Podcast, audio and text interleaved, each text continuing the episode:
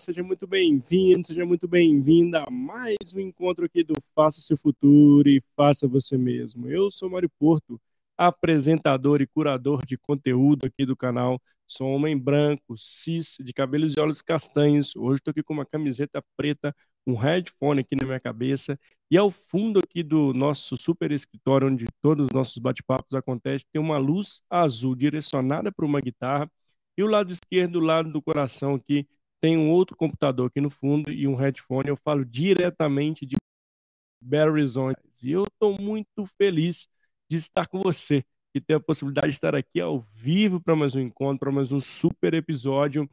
E hoje é dia de festa, estamos chegando a 300 episódios, pessoal. Ah, olha só, 300. É um número né, simbólico aqui do nosso canal. Já estamos aí a muitos episódios aqui trazendo conteúdo de qualidade para vocês, com convidados e convidadas super incríveis. Eu estou muito feliz com esse ó, 300 episódios, vale uma comemoração. Então, para você que está aqui ao vivo, ó, mande para a gente onde você está conectado. E dos 300 episódios, quais que você já assistiu ou escutou? É, somos multiplataformas.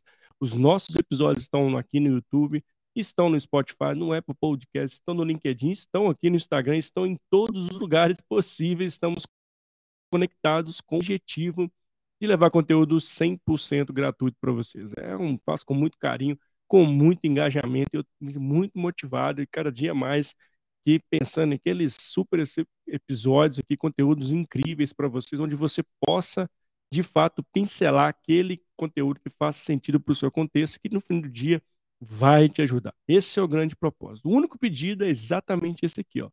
Se inscrever no canal, dar aquele joinha, ativar o sininho e compartilhar para que ele possa chegar para mais pessoas. Então é muito simples, ó. Você pode consumir gratuitamente aqui vários episódios, mas não esquece de se inscrever no canal não. Mande para sua comunidade, mande para o primo, para a prima, para sua mãe, para sua tia, para seu avô, para seu pai. Mande para as pessoas se inscreverem no canal, que faz sentido para ajudar a gente aqui engajar nesse super é, propósito aqui de levar conteúdo para vocês. E hoje eu estou com a Tamires Faquin, que é gestora pública, e nós vamos falar o poder da mulher na política pública. Hum, e ela tem uma super super empresa aqui que ajuda, inclusive ajudou algumas mulheres a chegarem na, nas eleições de 2022. Vamos ter esse trabalho, quais são os desafios das mulheres na política pública. Então, você, meu convidado, minha convidada, está comigo, com a Tamires aqui. Venha participar comigo aqui ao vivo. Para você que está assistindo aqui gravado, fique até o final. Eu tenho certeza que você vai adorar esse conteúdo de hoje. Então, no fim, tá? Para você que está aqui ao vivo, mande a sua pergunta e aproveite a Tamires aqui conosco. Vamos nessa? Deixa eu chamar ela aqui para a gente começar mais um super episódio, episódio 300 aqui do canal. Vamos nessa? Vem comigo? Ei, Tamires, seja bem-vinda. Obrigada, Mário. Boa noite para todo mundo que está nos assistindo, nos ouvindo. Espero que vocês curtam o papo e que a gente possa trocar bastante nessa noite. Ah, obrigado, Tamires, aqui já te agradecendo no início aqui do nosso episódio. Obrigado por ter aceitado o nosso convite e separando um pouquinho do seu tempo aqui para estar conosco. Eu estou muito feliz e honrado de te receber aqui no canal, viu? Adorei, adorei o convite também e falar sobre representatividade, diversidade, o papel das mulheres aí nas políticas públicas e na política é um assunto que, para mim, é um propósito para que a gente possa, de fato, ter mais mulheres ocupando esses espaços, vendo que é possível estar nesses espaços. Então, acho que vai ser ótimo poder conversar com vocês aqui hoje. Ah, sem dúvida, um super episódio, um tema bem interessante que a gente nunca trouxe aqui no canal. Mas, Tamires, antes de a gente começar a entrar nesse episódio, eu gostaria que você se apresentasse, contasse um pouquinho da Tamires para a gente como a política pública entrou na sua vida também, uma curiosidade aqui. Ah, boa. Bom, eu também vou fazer minha audiodescrição como você fez. Sou uma mulher branca, cabelos castanhos claros, estou com uma camisa rosada. Atrás de mim, o fundo aqui da parede da minha sala azul. Tenho 32 anos é, e já vai fazer 10 anos que trabalho com política pública, é, com o setor público também. É, eu gosto de política desde pequenininha, então desde Legal. pequena sempre trocando muito com meu pai, vendo jornais, discutindo política. E aí eu fui vendo que era uma área é, que eu gostava e que tinha essa possibilidade é, de se formar e se, é, se preparar também para estar nesses espaços. E aí, quando eu saí da escola, prestei o vestibular para gestão de políticas públicas, que era um curso ainda bastante recente no Brasil, é, que agora já tem, temos muitas boas turmas formadas. Legal. E a, foi, eu acho que um percurso bem natural mesmo de, é, de fato, ir entrando e trabalhando nessa área, né? Então, cresci na periferia de São Paulo, na Zona Leste, e senti a política pública na vida, no cotidiano, né? No acesso à educação, no acesso à saúde, no acesso à cultura. É, e aí depois poder, acho que estudar, né, tá conseguir ingressar numa universidade pública, né, na Universidade de São Paulo, acho que isso abriu um Sim. mundo de possibilidades é, e de aprendizados também. E aí acho que é devolver, né, para a sociedade o que a gente aprende é, e poder ajudar a construir, ainda que um pouquinho, é, um futuro e um lugar melhor para a gente viver, né? Sem dúvida, sem dúvida. Obrigado por compartilhar um pouquinho da sua história para a gente, Tamires. E, assim, pegando já um pouco, você tem 10 anos de experiência na política pública, eu queria que você trouxesse para a gente de lá para cá, né, em todo esse período da sua experiência com a política pública. O que, que mudou? O que, que esse novo contexto agora traz de diferente do contexto antigo no tema de políticas públicas? Uma primeira coisa que, para mim, assim, é, ficou muito mais evidente aí desde 2013, quando as pessoas começam a ir para as ruas, né, e quando a gente tem uma mobilização é, social bastante é, emergente, as pessoas também passam a falar muito de política nas redes sociais, né? Exato. É, no WhatsApp, nos grupos de Facebook. Então, é, a política vai se aproximando e as pessoas vão se aproximando da política nesses meios. Mas também com isso vem as notícias falsas, vem também os discursos de ódio, vem também um avanço é, de alguns retrocessos, né, e retrocessos também bastante graves, né, em direitos que a gente já tinha conquistado, em assuntos que a gente já tinha avançado bastante. Então, ao mesmo tempo, isso isso vai tomando forma e vai fazendo parte do nosso dia a dia, né? Mas eu acho Sem que dúvida. a gente está num caminho bom, assim, sabe? Eu acho que é importante que as pessoas possam Legal. falar mais de política, possam estar mais próximas. Mas acho que esse é um aspecto de mudança aí é, social e política nesse último período. É, é, sem dúvida, sim. Eu vejo que a gente, a, a, internet, né, a rede social, ela trouxe um espaço ali para as pessoas falarem mais, mas por outro lado também é, trouxe as fake news, né, assim que a gente de fato não sabe o que, que é verdade, o que, que é mentira. É, trazendo nesse ponto, Tamires, a tecnologia, ela ajudou a avançar nos temas de política pública. O que eu quero dizer com isso? Ah, hoje a gente tem mais prestação de conta, hoje as pessoas querem saber mais de política, as pessoas querem mais interessar o que, que foi aquela, que que aquela medida provisória, enfim. O, brasileiro, ele hoje está mais interessado em política pública do que anteriormente, na sua visão? Eu não sei se mais ou menos, mas de fato acho que tem ferramentas que nos ajudam mais, como você mesmo trouxe, né? E tem leis também que a gente avançou bastante, né? Em algumas normas, em algumas leis, como a lei de transparência, onde né, o cidadão pode acessar e pode pedir é, acesso a informações, onde não deveria ter sigilos, né? Acho que o sigilo ali é o último caso, em caso de fato de, é, de né, uma ameaça ao Estado nacional e tal.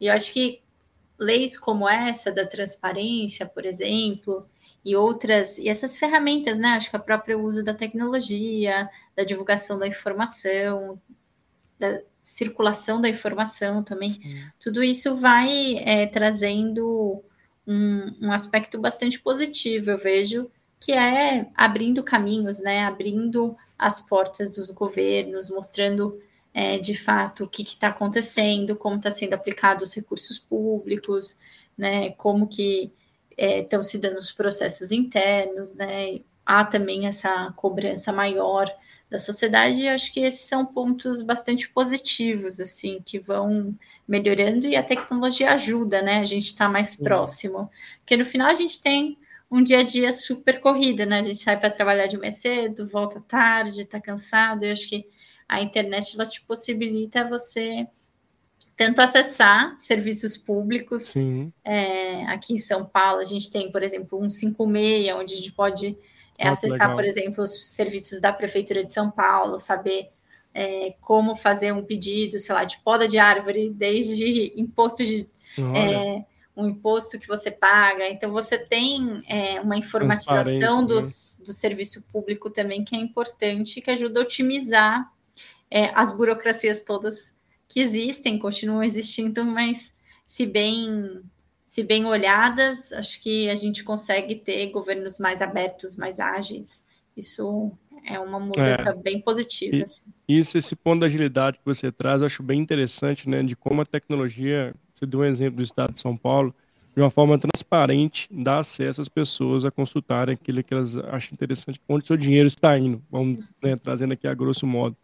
E nesse sentido também, eu queria que você trouxesse as novas gerações, né? A gente vai entrar aqui no, na parte das mulheres, mas é, quando você pega é, a sociedade nesse novo movimento, né, as novas gerações que estão chegando, né, jovens que estão por aí, e muitos jovens deles se interessando pela política pública, o que, que isso traz de provocação, de mudança de mindset em relação à, à política pública? Muitas vezes a gente, as, as, os próprios jovens, né, há um tempo atrás, nem queriam né, entrar para esse, esse, né, esse mundo da política pública, até por é, alguns históricos não, não não tão bons em relação a esse tema, mas a gente vê aí um, um volume maior de jovens adentrando a política, né? E, e, o que, que isso de fato vai nos favorecer? O que, que isso vai alavancar, trazer mais agilidade para a política pública, na sua visão? É, com certeza. A gente teve, acho que, né, um número recorde de jovens aí pedindo Sim. seus títulos, é, indo votar, se expressando.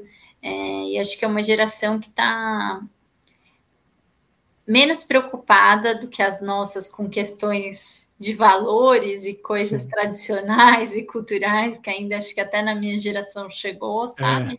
Eu acho que mais quebrando mesmo tabus, estão, sabe, acho que metendo o pé na porta mesmo, para dizer que eles também precisam ser ouvidos e também eles querem estar na política, né? E acho que desde 2018 já teve uma renovação de rostos, de rostos, de caras, de idade, sabe? Na política, acho que isso vem ainda é, bastante forte. E, e, e dá para ver, né? Eu acho que muitos, e aí tem alguns parlamentares, seja em outros estados, seja é, a nível né, deputados federais, deputadas federais que foram eleitos, sejam vereadores e tal, vem mostrando um novo jeito de fazer política que é super possível, né?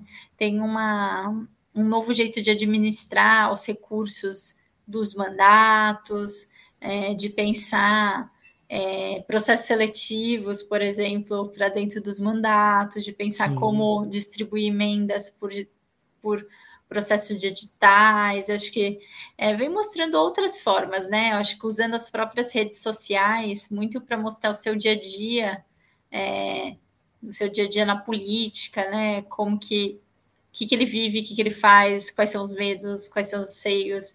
Então, acho que muito mais natural, muito mais próximo, isso acho que dá uma proximidade maior com o cidadão, é, de que é bem importante, né? Da gente saber que aquilo, aquela é uma pessoa que está ali é. representando e deveria estar tá zelando pelo bem público e estar tá trabalhando, mas também é uma pessoa humana, né? Uma pessoa como a gente que, que também tem todas as suas questões. Então, acho que a juventude que está aí na política é, representativa, que foi eleito e eleita, ela, ela vem quebrando esses esses paradigmas, assim, e vem mostrando que é possível fazer diferente. Isso é bem legal, independente da ideologia, da posição do partido, é, eles vêm mostrando que é possível usar as redes sociais, que é possível usar a tecnologia a favor é, da política dos mandatos, e com isso a gente ter uma política mais próxima, né, e, e as pessoas também se envolverem mais.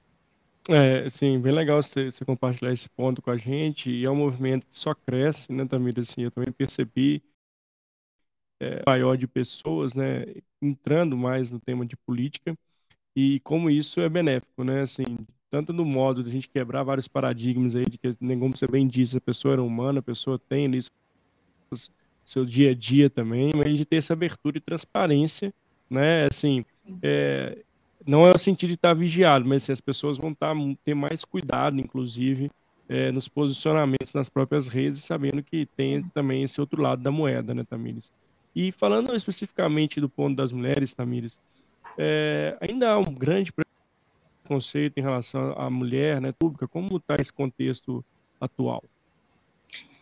A participação das mulheres ela vem crescendo, né? Mas vem também a passos bastante lentos em comparação que a gente tem de representação na sociedade, né? A gente é um pouco mais aí da metade da população, mas, por exemplo, no Congresso Nacional, onde estão né, as nossas deputadas federais, a gente tem hoje 18% desse Congresso de mulheres. Éramos 15%, agora cresceu para 18%, mas ainda um crescimento é, bastante comedido, né? é, que, que caminha um pouco a passos lentos, né? No Senado, por exemplo, a gente já caiu um pouquinho de representação, eram 12 senadoras, agora são 10 senadoras. E aí, nas assembleias gerais, é, nas assembleias dos estados em geral, a gente cresceu um pouco também de representação, passando de 15% também para 18%. Mas ainda são, na sua maioria, mulheres brancas, é, na maioria, né, mulheres é, que vêm de, de partidos. É, aí a gente teve nessas eleições, né? Acho que tanto uma ala mais conservadora, uma ala mais de esquerda com mais representação, é, mas faltam mulheres negras, faltam mulheres indígenas, né? A primeira vez que a gente tem duas mulheres trans no, na, no Congresso, né? E acho que é um, um marco histórico, Sem mas dúvida. deveria ser mais comum, né? Então, acho que isso a Duda, acho que aí de Minas, né?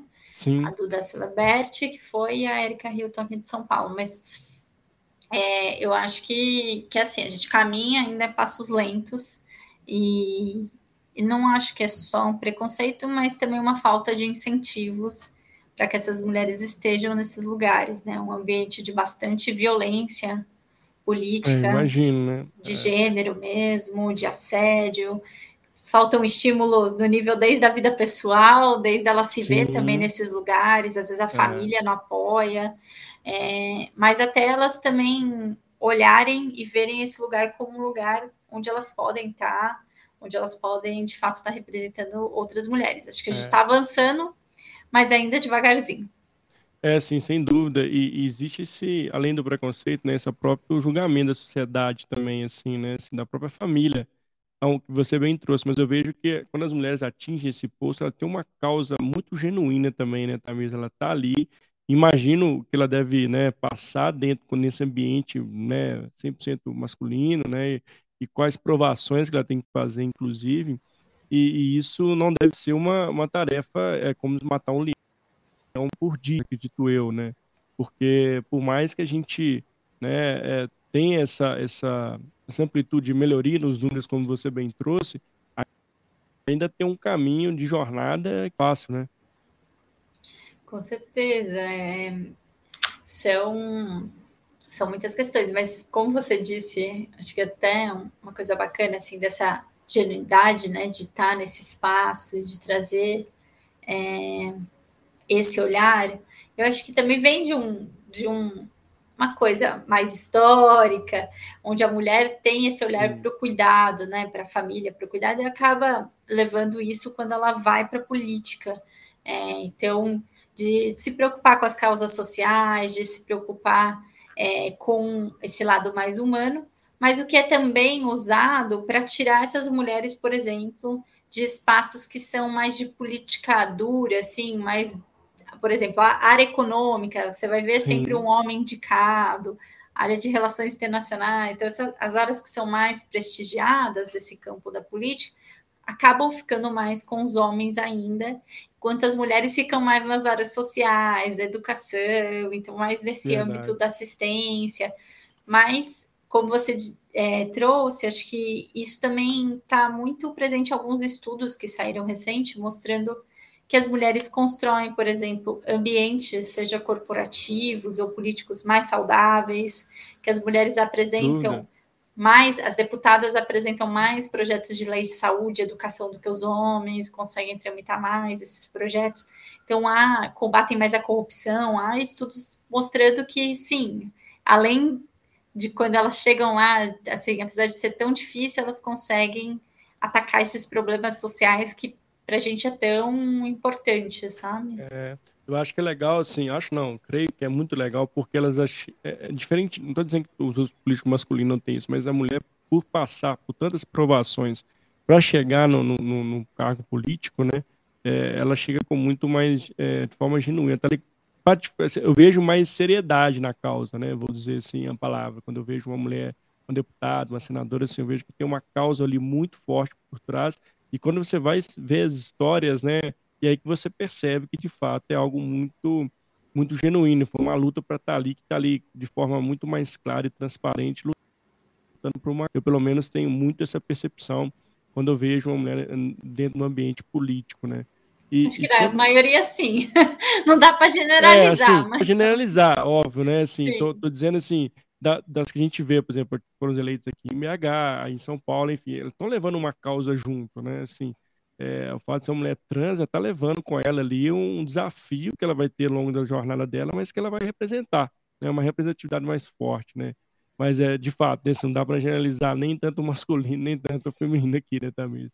Mas um ponto que você trouxe que eu queria é, é, entrar um pouquinho mais em detalhe é que você trabalha também com formação de mulheres para política, né? Tamires, queria que você falasse um pouquinho como é isso e, e quais são, assim, os pontos, de onde nasceu essa causa sua também de poder ter fomentando mais mulheres na política pública? Em 2021, é, eu e mais, quatro, mais três cofundadores, a gente idealizou Todas na Política, que é uma iniciativa é, que busca e tem como missão fortalecer a corrida eleitoral, fortalecer a voz dessas mulheres para que a gente tenha uma política com equidade de gênero e de raça também, né? Então, que essas mulheres possam chegar é, nesses espaços. E para isso a gente saiu de alguns entendimentos, assim, que era importante investir em comunicação política, porque a formação em comunicação política possibilitaria elas, de fato, terem suas vozes né, e suas campanhas fortalecidas, e hoje é um dos principais gastos de campanha. Então, quando a mulher está entrando na política, ela também não é a pessoa que vai receber mais dinheiro do partido, ela também vai ser prejudicada na corrida eleitoral, vai sair atrás de muitos né, homens que estão concorrendo ali pelo mesmo partido. Nossa. Então, a gente buscou reunir uma rede de especialistas em comunicação política que já trabalhava com campanhas eleitorais, que já trabalhava com com essas campanhas e com esses temas. A gente desenhou uma trilha de formação. E aí, em 2021, a gente abriu um processo seletivo para o Brasil todo. Se inscreveram um monte de mulheres. A gente selecionou 30 de Olha todas as regiões do país. Foram 16 ou 17 estados representados. E aí, a gente fez, no começo do ano, é, de 2022 a gente fez a, a formação de janeiro a abril, mais ou menos, para ela e para as pessoas que estavam já com elas nas pré-campanhas, né? Às vezes algum assessor, algum amigo que estava ajudando. E aí a gente conseguiu eleger duas mulheres, né? Olha, Uma deputada estadual pelo Rio de Janeiro, a Marina da MST, e por Minas Gerais, a Ana Pimentel, deputada federal. E aí a gente tem que outras legal outras mulheres que hoje estão compondo o governo federal, estão em algum cargo de coordenação, assessoria, mas que vai mostrando que sim, é possível a gente estar nesses lugares, mulheres jovens, né, mulheres que estão também pela primeira vez aí disputando e, e chegando nesses espaços. E aí agora a gente está fortalecendo o projeto, a gente tem né, no Brasil eleições municipais, municipais ali para né? prefeitos é, e para vereadores. E aí a ideia é que a gente possa expandir o programa, atender mais mulheres e que a gente possa eleger ainda mais mulheres nos próximos anos. Que legal, assim, que, que ótima iniciativa, Tamir. Parabéns, né, para você, elas também. E, e Tamir, assim, quando a mulher chega, né, inclusive para participar lá, fazer o processo seletivo da, da empresa de vocês, é, qual o objetivo, o que, que ela traz com ela, né, como é que vocês fazem esse processo seletivo, se tem muita que, a quebra de, de, sabotadores, inclusive da mulher tá ali, né? Assim, como é que vocês tratam isso também, essa parte, não só mesmo de, acredito eu, né, de confecção de propostas, mas também nessa parte psicológica, social. Como é que é feito esse trabalho com vocês? Legal. A gente desenhou um edital, né? Na verdade, a gente é um projeto voluntário, ah, não é é ligado a nenhum partido, é suprapartidário Boa. e é nacional. Então, a gente, nenhuma aluna paga nada, então, é um projeto totalmente gratuito, e Legal. os professores também são professores voluntários. Então, a gente fez tudo para que a gente pudesse apoiar essas mulheres, incentivá-las. Então, o edital, a gente já tinha algumas algumas é, critérios de desempate, mas também critérios de diversidade. Então, mulheres com, de baixa renda, mulheres negras, é, mulheres né, do grupo lésbicas, enfim, LBTs, é, mulheres trans. É, olhamos também para a questão regional, para que a gente tivesse uma distribuição regional.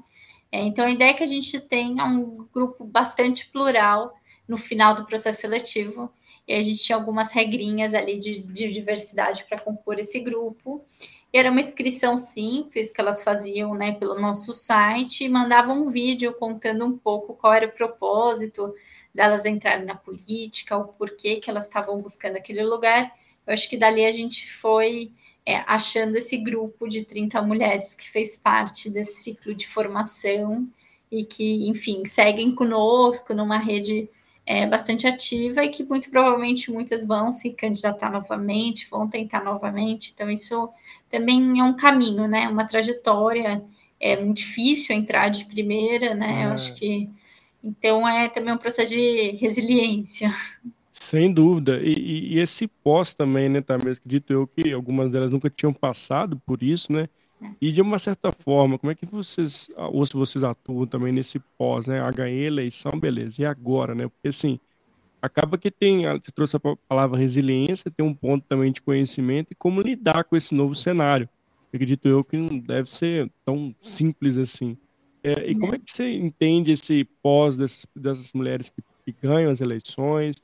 Vocês trabalham esse pós com ela? E quais são as maiores dificuldades que você vê também nas mulheres pós é, ter sucesso nas eleições? É porque antes você tem uma série de questões, e às vezes, né, muitas, por exemplo, tem que deixar o emprego para concorrer, é, né, se afastam do círculo, fa círculo familiar, né? Às vezes você acaba né, também não estando tão presente é, nos seus né, relacionamentos. É, isso é legal, porque assim, é uma escolha, a gente está falando lá do bom, do mesmo é que tudo é tem o seu prós e, e, é. e contras, né? É, é bastante difícil, acho, principalmente quando você não vem de uma família rica de políticos, que tem toda é. uma assistência, né? E tem todo um círculo aí de pessoas te apoiando, né? Então tem, acho que esse baque, né? De, de e agora o que, que eu faço? Mas também tem um lado bastante interessante que por mais que você não faça uma votação muito expressiva e não chegue, né? Nesse lugar, se você receber 800, 500, mil votos você vai ver assim, poxa, eu não estou falando sozinha, tem outras pessoas que pensam como né? eu, é. tem outras pessoas que também acreditam que dá para fazer diferente. Eu acho que isso te dá um estímulo, né? De, de também Sem não dúvida. deixar essa rede é, ir embora. Eu acho que esse é o principal aprendizado, assim, como manter essa rede ativa é, de pessoas se conversando, se comunicando, seja para você sair, né, mais para frente, candidata novamente, seja para você e construindo mesmo essa comunidade e vendo como é possível atuar na política, porque a política também não é só para quem é eleito, né? Eu acho que a gente, enquanto cidadão, pode fazer Sim. muita coisa. Então, acho que também tem esse lado, sabe? E aí, agora a gente está é, tá reunindo aí um time de professores para fazer esse não fui eleita e agora como é que eu faço, né? Eu acho que tem, né, um, uma ressaca aí pós-eleição, de descanso. Muitas Sim. pessoas querem se desconectar um pouco, porque é, um, é muito desgastante é. o processo. Mas agora a gente volta para fazer é, essa leitura com elas de como foi o processo e o que, que é possível fazer com essa rede de contatos, o que é possível elas fazerem para quem quer seguir e tentar novamente já ir esquentando para as próximas eleições. Então, também é um processo né, contínuo, né? É, sem dúvida, assim, lembrar que o planejamento começa um planejamento de quatro anos, né, Tamir, assim, é, e é algo que não é tão, né, tão matemático, né, você tem uma estratégia que tem que ser feita quanto antes, né, assim, usar hoje, como a gente já trouxe aqui no nosso bate-papo, a própria tecnologia, né, as redes sociais, a comunicação que hoje estão diversos, né, e saber que está ali galgando ao longo do tempo ali para daqui a quatro anos estar tá mais preparada, né, e ter mais inclusive mais é, chegada, né? E para conseguir conquistar ali essa candidatura. Agora, é, Tamir, você tem, você percebe que assim a gente passou por um tour de pandemia, né? O contexto mudou de uma forma brusca, né? A gente foi forçado a isso. Como é que isso interferiu na carreira das mulheres da política? Quer dizer, assim, algumas mulheres de fato já chegaram a desistir de uma posição política pelas dificuldades, pelo preconceito, por, por chegar ali e ter um, muitas barreiras. Isso aconteceu uma certa renúncia também das mulheres que estavam no poder político ou isso não aconteceu na política? Acho que a pandemia afetou todo mundo, né? De uma Sem forma ou de, ah. de outra, nos afetou bastante. Às vezes, seja no modo que a gente encara a vida e vê as coisas, é, seja num, né, no jeito, no trabalho que foi afetado. Eu acho que tem uma. Né, tem muitos dados que vão nos mostrando que as mulheres foram muito afetadas na pandemia e com as crises que a gente teve, né, as crises econômicas, sociais. Então, Sim. são as mulheres que mais sofreram no mercado de trabalho com desemprego ou com emprego precarizado, é. com a segurança alimentar. Então, casas que são chefiadas ali, que tem chefe da família, uma mulher, são casas que estão passando mais insegurança alimentar e mais fome. Então, também as mulheres que estão entrando na política, né? Acho que não essas mulheres que já vêm de um outro lugar, um outro espaço já é, uhum. mais próximo e mais conhecido, mas essas que estão entrando também acabam passando muitas vezes é, questões que são questões sociais mesmo, de desigualdade, né? Então, enfrentam é o desemprego, enfrentam a fome.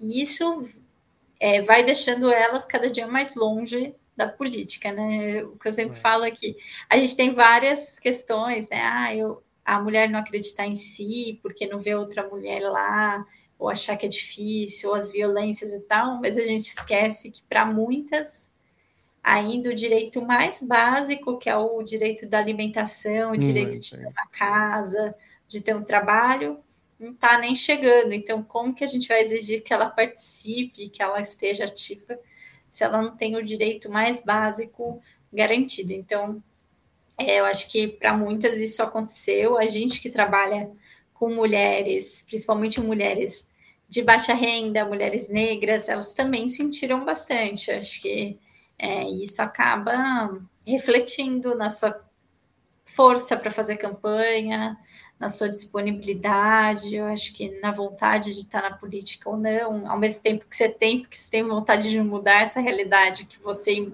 tantas pessoas vivem, você também está sofrendo com essa realidade, então também é, é bastante difícil.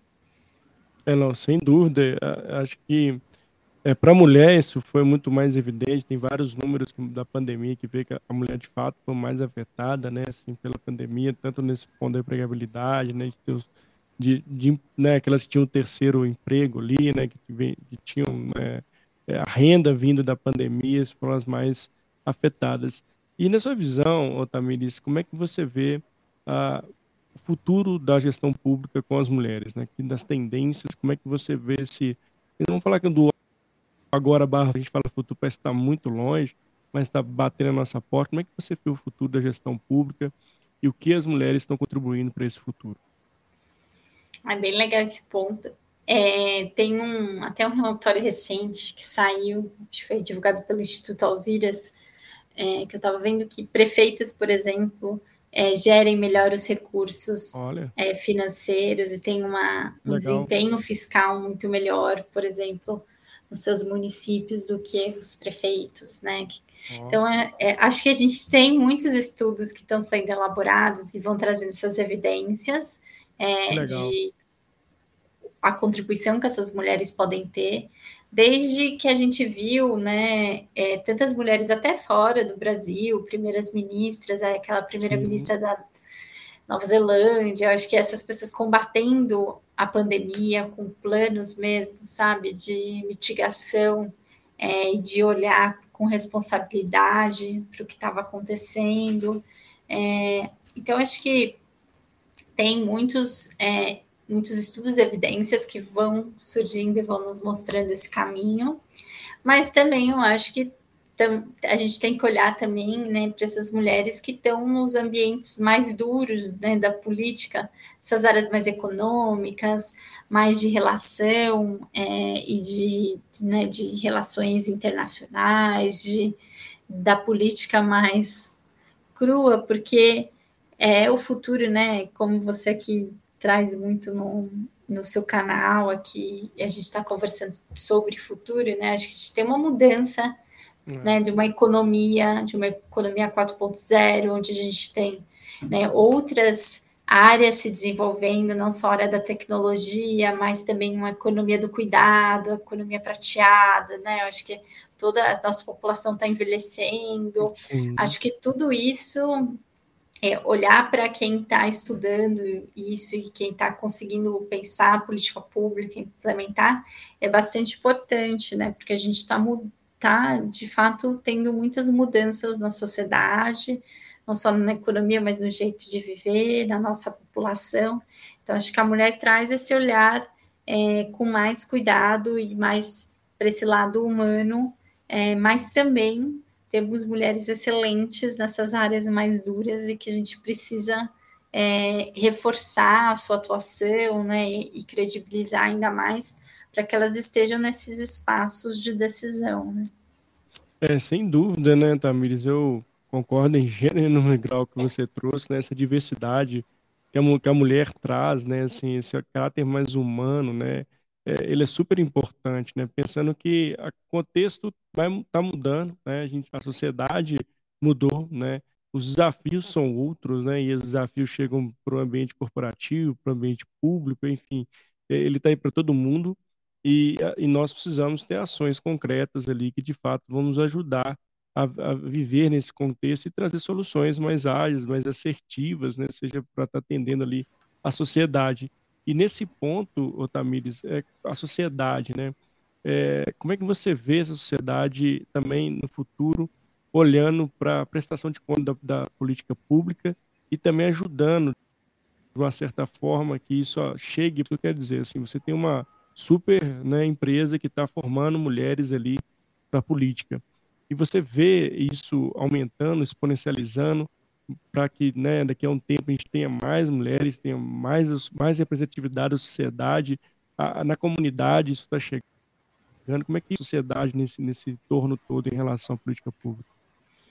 Como a gente é uma organização né, social e voluntária, tem muitas outras, acho que muitos institutos, Legal. muitas organizações que já estão olhando e estão fazendo trabalho até mesmo antes de nós, é, olhando para a questão de gênero, de raça, de diversidade na política. Então, a gente tem aí um ecossistema bastante forte já, de pessoas oh, que estão experimentando essa área, que estão colaborando e co-criando juntos é, e vendo caminhos que funcionam e não funcionam para a gente potencializar é, essa representatividade na política.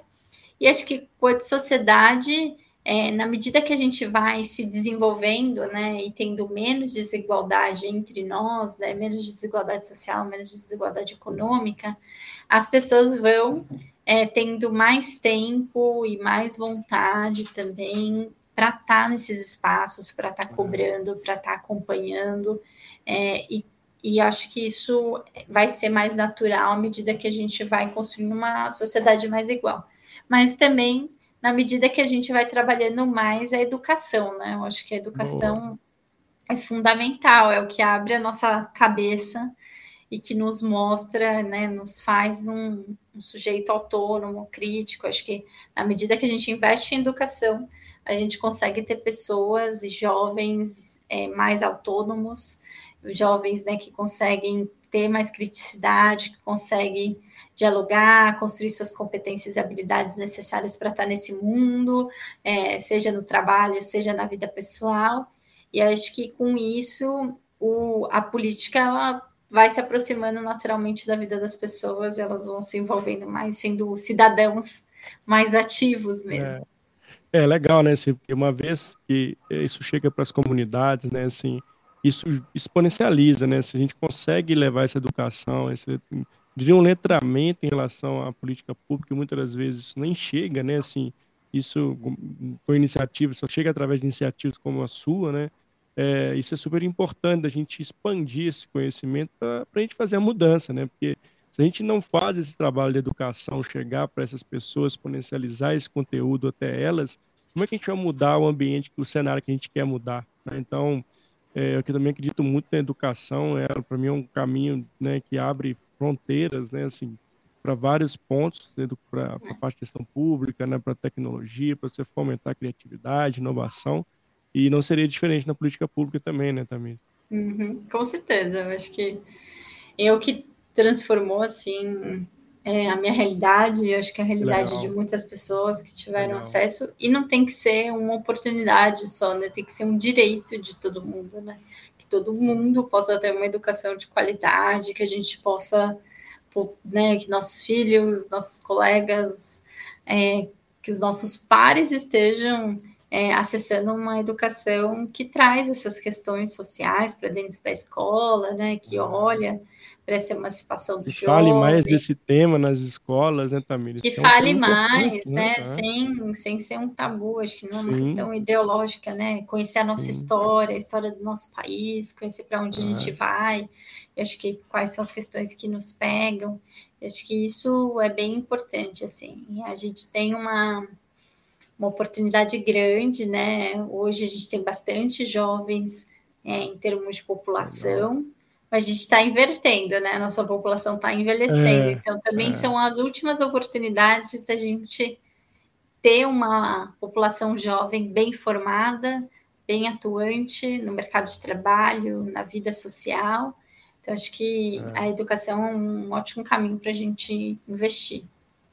Sem dúvida, sem dúvida. Assim, acredito muito na sua fala e para mim faz super sentido. E Tamir, estamos caminhando aqui para o finalzinho do nosso bate-papo, assim, passou um bate-papo leve aqui, fluido, mas eu nem vi o tempo passar aqui, mas estamos Passou aqui rápido. já passar rápido, né? Mas foi muito gostoso e foi, a gente trouxe um tema muito importante, muito necessário de ser, né, exponencializar, chegar para mais pessoas. Que bom que a gente teve a oportunidade de ter você aqui no canal trazendo esse tema de forma leve para a gente, a importância dele para a gente ter um mundo melhor, uma sociedade melhor, né? E eu quero passar a palavra para você, Tamires, onde as pessoas conectam contigo, conectam com a sua empresa e possam conhecer mais o seu trabalho. E, de novo, te agradecer, agradecer toda a audiência também que passou por aqui, ou que está aqui ao vivo com a gente, ou que está escutando também o nosso podcast aqui. Ah, adorei o papo, obrigada pelo convite a todo mundo que está nos assistindo, que vai nos ouvir aí nos, nos próximos dias. É, Para entrar em contato, acho que conhecer mais do projeto Todas na Política, a gente tem um site, lá tem também todas as redes sociais, Instagram, Facebook, LinkedIn, Twitter. O site é todas, só que é todas com Z, porque a gente quer todas as mulheres de A a Z na política, ah, então é todas.com.br.